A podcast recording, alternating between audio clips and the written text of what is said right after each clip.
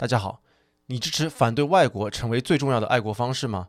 经济学人二零二二年一月八日出版的杂志文章内容介绍到，中国民众，尤其是中国的青年民众，怒不可遏的井喷这样的场景，是世界长期以来担忧的。经济学人指出，近几个月来的种种迹象表明，外界并未能察觉到正在潜流中滋生的威胁，即反外国妄想症将成为肮脏却有利可图的游戏。经济学人列举了中国公民社会活动人士、非政府组织和私营企业因受到外资捐赠或转发外界对中国影响力的关切而受到的来自政府有组织的舆论压制。经济学人认为他们是中外的桥梁。经济学人进一步举了以全球视野进行的环保推广在中国被国家主义者敌视的相关案例，其中一些相关的人或事被称为“二鬼子”、邪恶，并且通过官方的渠道进一步被扩散。经济学人介绍说，当前因此而产生的恐怖气氛，并非是由新的政策或是逮捕触发的，而是由原本寂寂无名的社交媒体用户的攻击点燃的。经济学人认为，这令人感到不安。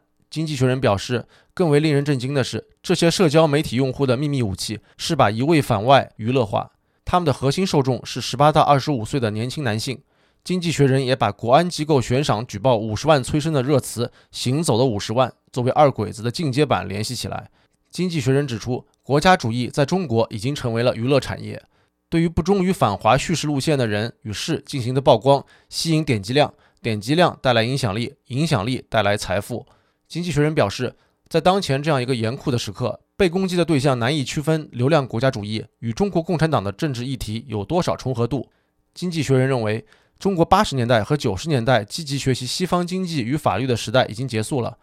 经济学人进一步说，现在的中国领导人们认为西方的知识用处下降，并且更可能怀有敌意。最后，我们回到节目开头的问题：你支持反对外国成为最重要的爱国方式吗？欢迎有兴趣的朋友加入电报群讨论，群链接请见本节目文字介绍部分。欢迎您关注订阅本频道，感谢您的收听，下回见。